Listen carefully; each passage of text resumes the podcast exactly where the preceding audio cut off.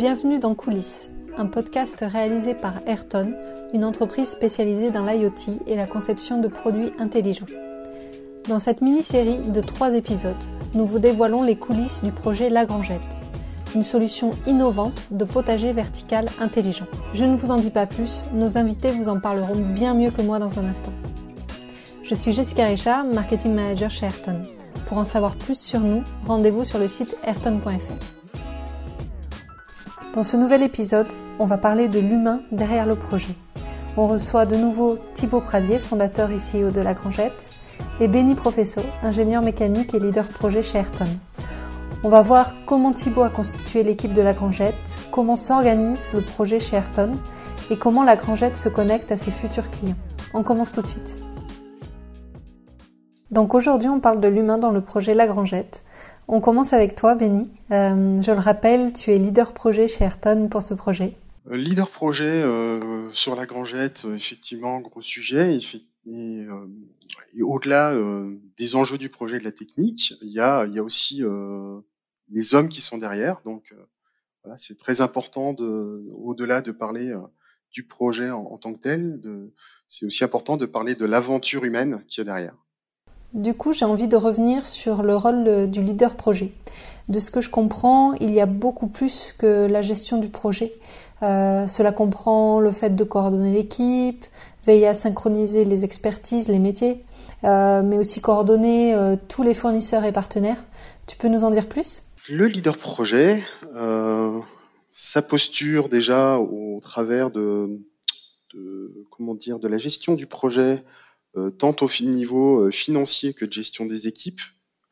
Euh, ben derrière, c'est aussi bien entendu toute la conception technique pour arriver au produit fini, mais c'est effectivement toutes, tous les contacts externes qu'on peut aussi avoir, dont on doit, on a besoin sur le projet en termes de, fournisseurs, de partenaires. Et donc là, il y a, y a aussi un gros travail de fond pour appeler à rappeler parfois courir après euh, certains fournisseurs pour pouvoir euh, arriver à avoir les bonnes informations, les bons chiffrages à temps et avoir toutes les données utiles et nécessaires pour, euh, que le projet se, déroule de, la bonne manière. Donc voilà, c'est au-delà de la gestion propre des équipes, c'est aussi pas mal courir après les fournisseurs. C'est ce que je fais beaucoup depuis le début du projet. Euh, parce que ben, pour eux, c'est pas forcément euh, le même objectif que nous euh, à la base. Et, voilà, le temps de, bien les embarquer, il faut, il y a une certaine latence.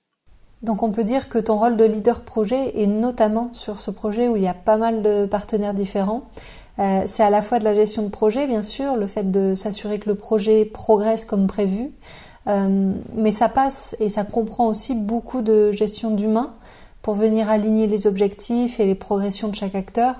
Euh, cela veut dire du coup de la recherche, de la négociation et, le tout avec pas mal de persévérance, c'est ça?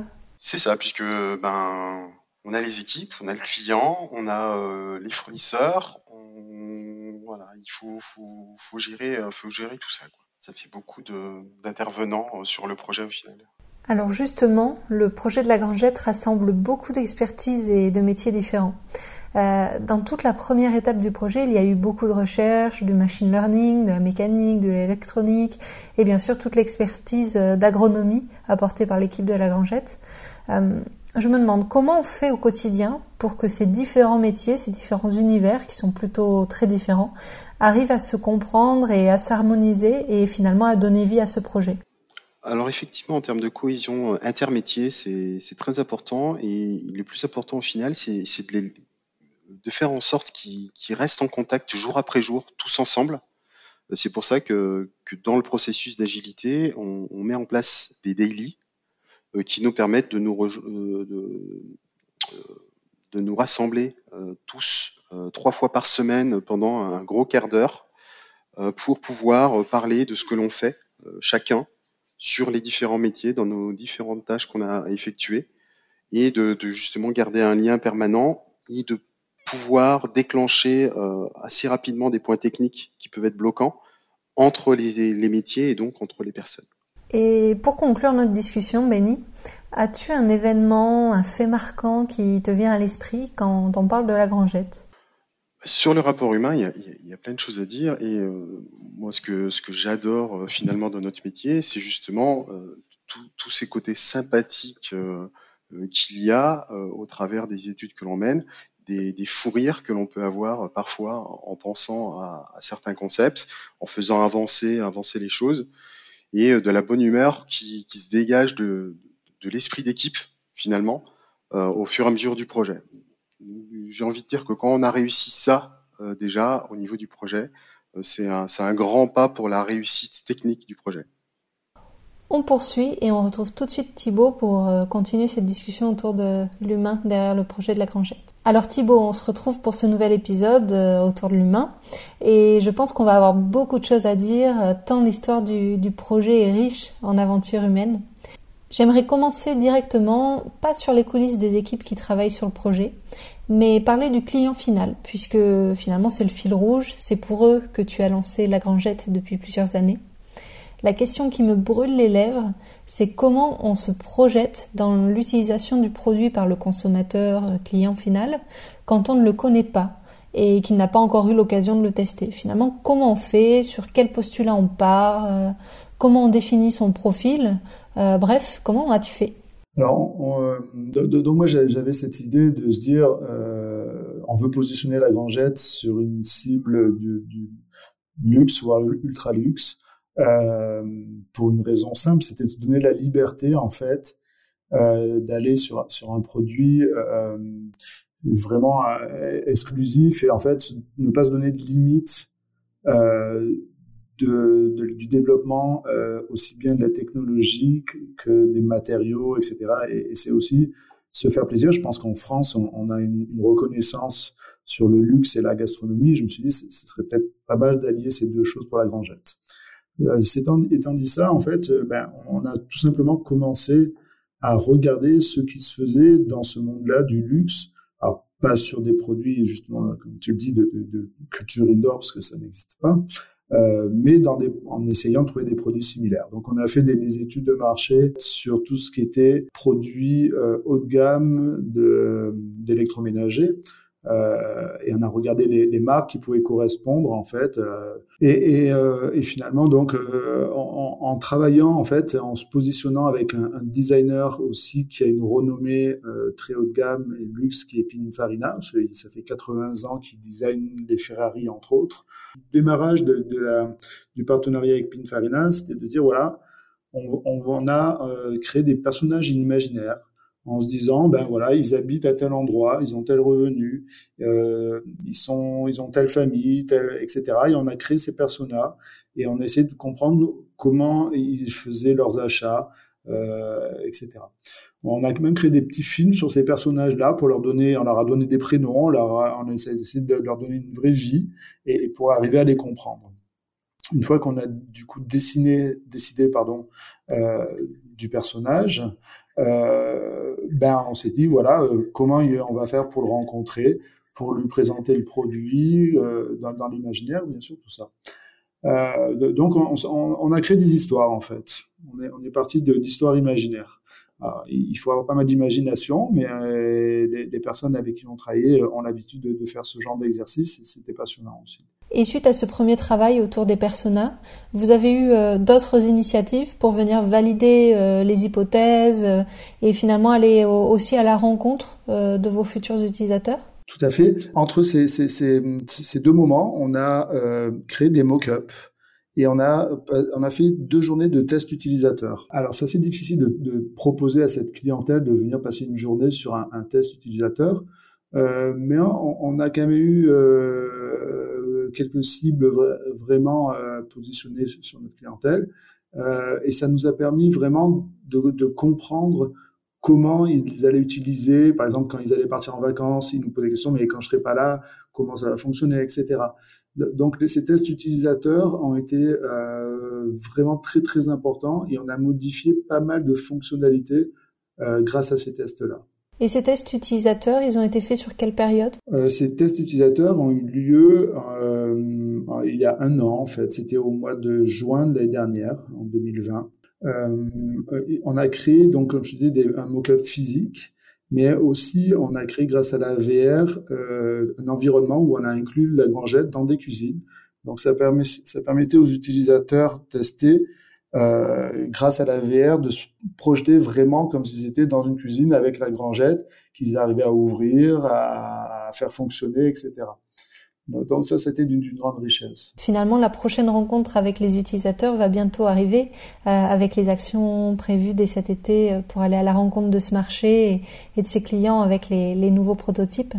J'imagine euh, que ces premières étapes elles ont grandement orienté vos choix pour justement définir la construction des prototypes et, venir aussi donc guider les phases de développement. Exactement. Alors, on ne pourrait pas imaginer aujourd'hui de, de, sortir des prototypes si on n'avait pas fait cette étape de test utilisateur auparavant. Et, ça nous a aussi permis de se, dire comment on va proposer ces produits sachant, comme je disais, qu'on n'est pas en, B2B, hein, on, vend directement nos, produits. Euh, donc on va attaquer effectivement euh, sur ce second semestre. Euh, on a fait un plan d'action sur les six mois où en fait on s'est positionné euh, donc on a, on a dû créer une, une, équipe parce qu'à l'époque l'équipe était plutôt une équipe de, de, de scientifiques et de techniciens, d'ingénieurs. Euh, et donc ben là maintenant il, il, on, on, attaque la partie business development. Donc on a on a commencé à intégrer des profils market sales euh, dans l'équipe de la Grangette. Euh, personnellement, je pense être la personne qui soit capable de raconter l'histoire de la Grangette euh, parce que ben, forcément, en, en, étant fondateur euh, du, du, projet, euh, donc je me dois d'être acteur dans cette phase donc, je, je, serai bien sûr euh, tous les jours sur le terrain. Donc là, euh, je, je, ferai pas, bien sûr partie de cette équipe de, de, de market sales et, et, on va attaquer en fait euh, par un, un, roadshow de trois mois sur les aéroports du groupe de la Côte d'Azur. Euh, donc aéroports de Nice, Cannes et Saint-Tropez, où on va présenter notre produit en fait à la clientèle du, de l'aviation euh, d'affaires ça va être une étape plutôt décisive, j'imagine. Et d'ailleurs, je pense qu'on aura l'occasion de creuser euh, la vie de la Grangette euh, post-développement, post-prototypage à l'occasion de l'épisode 3, euh, parler de tout ce qui vous attend pour faire connaître et commercialiser la Grangette. Maintenant, je me demande aussi qui se cache derrière la grangette. Tu viens de parler un peu de l'équipe sales marketing. On a aussi parlé avec Benny de l'équipe côté Ayrton. Euh, qui compose euh, l'équipe autour de toi? J'imagine que tu as dû t'entourer de compétences très spécifiques puisque la grangette est assez pointue euh, côté agronomie, euh, entre autres. Comment tu as fait pour composer ton équipe? Euh, en fait, initialement, euh, j'avais un, un, côté peut-être un peu un peu vieux et naïf, on va dire, dans le sens où je m'étais dit, ben, je vais embaucher des ingénieurs, on va les mettre dans un garage, on va, secouer tout ça, et puis on va faire la grangette. Et puis j'ai compris que ça fonctionnait plus trop comme ça, que ça c'était peut-être à, à l'époque de, de, de, Bill Gates ou autre, mais et c'est vieux finalement.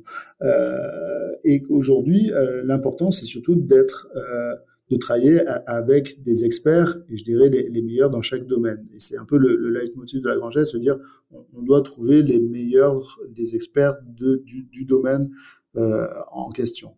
Je pense que ça a été une des raisons pour lesquelles on, travaille avec Ayrton. J'estime que dans leur domaine, ils font partie aujourd'hui euh, des meilleurs sur le marché. La même chose pour Pininfarina aujourd'hui sur la partie design et UX design, euh, c'est le cas aussi.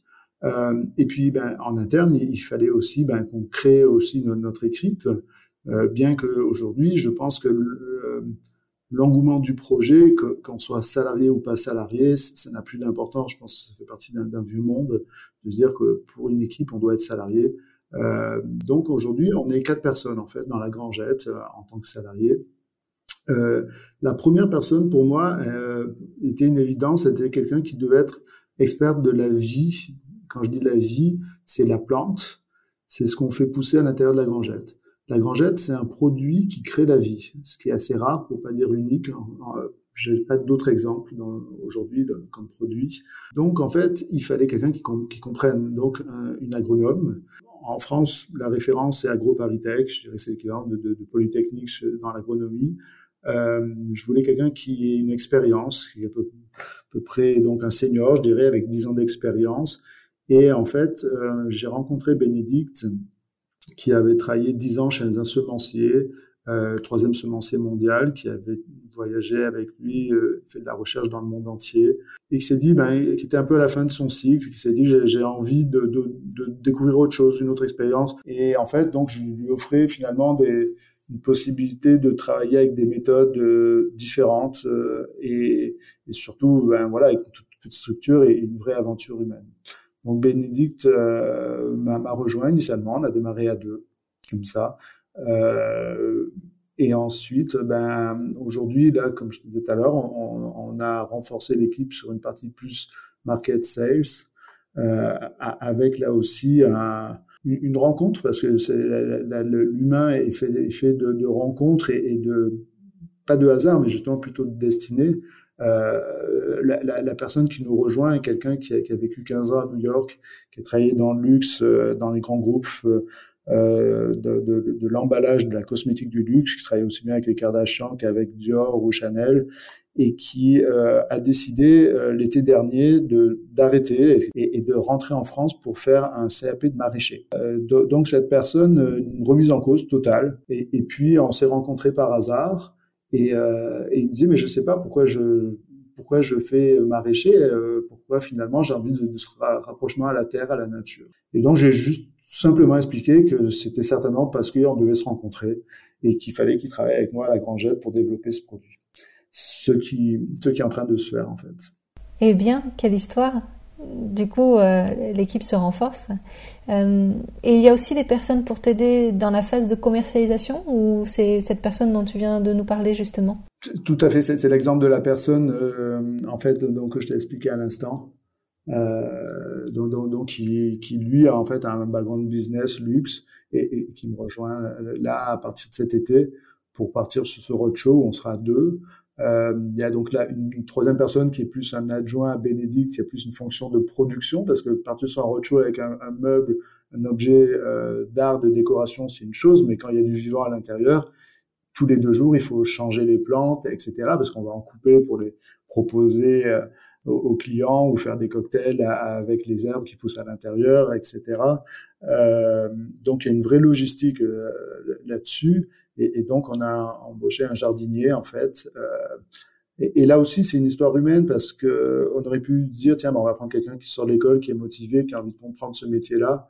Mais finalement euh, il y a une partie sociale euh, dans, dans, le projet de la Grangette. et quand je dis sociale, c'est pas que sur le produit qu'on développe, mais aussi sur la façon dont on travaille l'humain à l'intérieur de, de, nos équipes. Donc, donc aujourd'hui, en fait, je, cette personne est, est quelqu'un euh, qui, qui, a, je dirais, des, des, des, besoins comme on a tous euh, au, au, niveau euh, euh, au niveau social pour pour faire vivre tout simplement euh, quelqu'un qui a, qui a, plus de 40 ans, qui a du mal à trouver du travail et, et qui a envie de s'impliquer dans quelque chose de nouveau, mais peut-être pas grand monde lui offre des possibilités parce qu'il n'y a pas d'études, c'est parfois ben, il y a des personnes qui ne savent pas lire ni écrire et, et qu'on a besoin aussi de, de, de proposer des, des, postes à des gens qualifiés, comme je te dis, pour avoir des experts, oui, mais on peut devenir expert à un moment aussi dans un domaine si euh, on, on, se donne la chance et qu'on nous donne la chance. Donc ça fait aussi partie de l'histoire du social de la Grangère. Bravo, sincèrement, j'ai l'impression que ce n'est pas très courant de, de faire ça. En tout cas, euh, je ne l'ai pas vu jusqu'à présent. Finalement, on parle euh, beaucoup d'intégration, c'est un peu comme un joli mot inspirationnel, euh, ou parfois à l'inverse une question de quota, de contraintes. Euh, mais j'ai pas beaucoup d'exemples concrets euh, de cette action euh, sociale et de cette démarche bah, sincère et naturelle. bravo de le faire et, de le partager, c'est très inspirant. C'est que le début, on essaie de le, et, et l'idée de la grangette, c'est de toujours grandir dans ce sens-là. Euh, ça, c'est très important. Euh, alors, à titre personnel, j'ai un parcours un, un, peu aussi humain qui fait que c'est important parce que je, je, je, je viens pas forcément du milieu ni de la technologie, ni de l'agroalimentaire, ni du business, parce qu'à la base, je suis ingénieur du son, en fait. Euh, donc, j'ai travaillé dans la culture pendant longtemps. Après, j'ai travaillé dans le tourisme. Après, j'ai travaillé dans l'industrie. Et le fait de, de s'ouvrir l'esprit sur différents métiers dans la vie, je pense qu'aujourd'hui, on explique aux jeunes qu'on ne fera pas qu'un métier dans sa vie. Je pense que c'est une réalité. À mon âge, les gens, je, vais avoir 50 ans bientôt, les, gens de mon, âge, en fait, pour eux, c'était quand on démarrait une carrière, on devait finir la carrière dans ce métier-là. ce qui n'est plus du tout aujourd'hui le cas, bien, sûr, et c'est une très bonne chose pour la nouvelle génération. Euh, et, je pense que c'est très important de, de, se dire que voilà, voilà, on, peut se remettre en cause et on doit se remettre en cause. Et la, et la vie est longue et on doit vivre plein d'aventures. Et c'est ce qui nous enrichit au fil des années finalement. C'est un très beau témoignage, je trouve. Et si on pouvait faire un futur podcast sur les parcours de vie, euh, ce serait très intéressant. Ou voir un peu comment on arrive à, à, passer du domaine de la culture à un domaine technique où, où se mélange le machine learning, la mécanique et l'agronomie. Ah, ce sera peut-être une, une prochaine aventure. Écoute, avec plaisir, mais c'est ce qui est passionnant dans la vie, justement, c'est de continuer à apprendre. Et, et je pense qu'on est plus efficace, justement, quand on apprend dans différents domaines, et pas que dans un seul, et qu'on met justement son expérience, euh, justement, s'enrichit et, et, on partage ça avec les gens avec qui on travaille. C'est un petit peu mon mode d'action. Effectivement, et cela fait une belle transition avec un dernier sujet que je souhaitais aborder avec toi. Euh, il s'agit des liens qui nous unissent entre la Grangette et Ayrton. Euh, ce n'est pas très classique euh, comme approche, on dépasse largement le cadre de client-prestataire euh, classique. déjà par la première phase de projet qui avait démarré au lancement de la Grangette, où donc vous étiez chez Ayrton pour toute cette phase. du coup, comment tu définirais ce lien et, comment tu le vis? Alors je, je, le, je, le, vis avec grand plaisir et, je le définis tout sauf comme un lien de client-fournisseur-prestataire souvent les, personnes me disent mais mais euh, que ce soit avec Ayrton ou Pininfarina ou, ou je dirais avec encore d'autres aujourd'hui on travaille avec une agence de presse qui, est aussi je dirais euh, très renommée dans l'art de vivre et dans le luxe je pense que c'est c'est pas ça dépend pas d'une personne ça dépend du projet si on a un projet qui donne envie c'est naturel, les choses se font naturellement. En fait, je viens d'une entreprise familiale. Mon dernier métier, j'ai été directeur d'entreprise familiale pendant 15 ans. Il y avait 120 personnes. Euh, mais, mais avec une, dimension forte familiale, mais qui existe parce que il y a plusieurs générations, etc. C'est une entreprise qui a plus de 80 ans. Quand on crée sa propre entreprise au démarrage, je pense que l'un des plus bels objectifs, c'est aussi euh, de créer justement cette dimension familiale et humaine dans l'entreprise. Aujourd'hui, cette dimension, comme je disais tout à l'heure, on n'a pas besoin d'être salarié pour l'avoir. Euh, et je pense même que on peut plus facilement l'avoir sans être salarié pense que dans le futur, on pourra avoir deux, trois travails en même temps. Donc aujourd'hui, cette dimension, en fait, on me dit souvent, mais ce sont des clients, c'est des fournisseurs, comment tu, tu, tu les payes? Euh, euh, je, je, je, dis, pour moi, ce sont des, des partenaires comme euh, Bénédicte, qui, qui est l'ingénieur agronome, et un partenaire, comme euh, comme dans la famille, on est tous partenaires finalement. Euh, il n'y a, y a, pas de positionnement client, euh, tu dois m'écouter ou non. C'est le partage et c'est l'envie de, de, réussir un projet. Je, je, prends un exemple chez, chez Ayrton, au début des projets, les ingénieurs qui travaillaient avec nous sont mis à, à, chez eux à fabriquer des petits potagers d'intérieur avec, parce qu'ils disaient c'est génial ce qu'on fait et tout, et ils essayaient de mettre en application ce qu'on développait chez eux à titre personnel. moi, je trouvais ça fantastique de, de voir l'engouement, je dirais, et, et, là-dessus, on, on, a un budget. Une fois que ce budget-là est défini, qu'on est d'accord, qu'on a bien défini notre, notre modèle, et euh, on travaille sur un contrat d'agilité avec Ayrton, la question n'est plus financière. La question, elle, elle est d'aboutir à ce qu'on fait. Et, et, et, surtout sur un projet si innovant comme la Grangette, il faut une vraie foi euh, en, au projet et c'est grâce à, à, cette foi qu'on avance les, les, uns les autres ensemble. Donc on peut dire que c'est le fait de se retrouver tous portés euh, par une même vision qui crée cet esprit familial, cette proximité euh, entre les équipes et, et aussi euh, qui permet euh, de surmonter les difficultés du projet. J'ai une, une personne récemment de, de l'équipe qui m'a dit mais mais qu'est-ce que tu penses qui va, comment tu, tu penses que là, sur le, le deuxième semestre de l'année, les choses vont se passer? Et je dis, je, pense que ça va être la guerre. Euh, il me dit, ben, ça me rassure parce que ça va effectivement être très, très, très compliqué.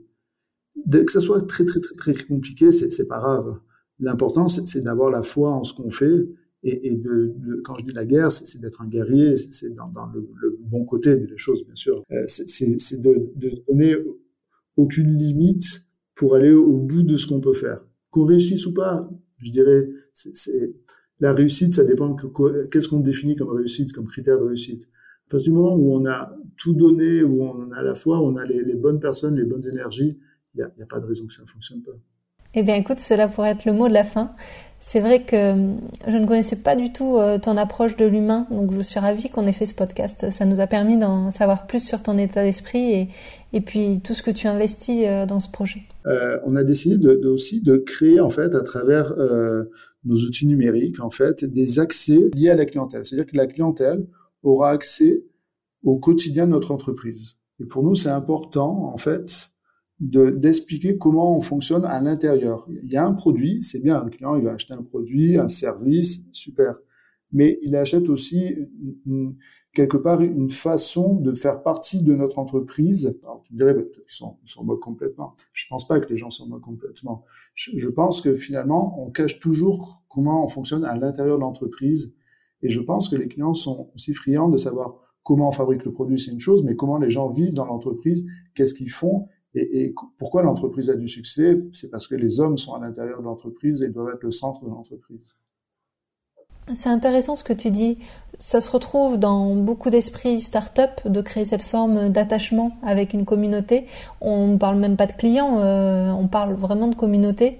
Ça veut bien dire euh, qu'on est sur une idée de proximité euh, avec cette cible. Se montrer tel qu'on est, montrer les coulisses, montrer aussi les failles parfois. Euh, c'est aussi par cela qu'on fidélise quelque part, je pense. En tout cas, ça me paraît cohérent et puis aussi courageux d'avoir cette démarche. C'est vrai que c'est pas forcément évident et, courant sur des produits notamment très innovants où certains vont avoir tendance à se replier, vouloir peut-être se protéger de la concurrence. Euh, je pense pourtant qu'il y a une vraie euh, carte à jouer avec cette idée de, bah, de transparence, de proximité. Euh, cela permet finalement de montrer toute la richesse du projet, les étapes, les compétences qu'il y a derrière et vraiment je me mets à la place si j'étais une future cliente, je serais vraiment friante de, de cela. En tout cas, tu nous diras quels sont les résultats. Bah, J'espère bien, mais je pense que l'innovation, c'est c'est pas que le produit, c'est tout ce qui va aussi autour du produit, c'est la vie de l'entreprise, la vie des hommes de l'entreprise, c'est aussi l'innovation et partager avec ses clients sa, sa propre vie d'entreprise, c'est aussi une innovation, je pense. On travaille en open source en plus, donc on va aussi euh, là-dessus, on est totalement ouvert, que ce soit sur le côté humain, mais aussi sur le côté technologique. Voilà, ce deuxième épisode de coulisses est terminé. Un grand merci de nouveau à Thibaut et à Benny pour ces discussions. Euh, j'espère que ça vous aura plu. Si c'est le cas, suivez-nous pour ne pas manquer nos prochains épisodes. À ce sujet, on se retrouve prochainement pour le troisième et dernier épisode de coulisses, euh, où cette fois on parlera des finalités du projet, le produit final, comment on passe de l'étape projet, prototype, au produit euh, qui sera utilisé par les clients finaux. Euh, une discussion qui s'annonce là encore très riche. En attendant, retrouvez-nous sur ayrton.fr. Vous pourrez découvrir d'autres projets inspirants et retrouver les accès à nos divers articles, vidéos, livres blancs et webinaires. Bonne journée et à très vite.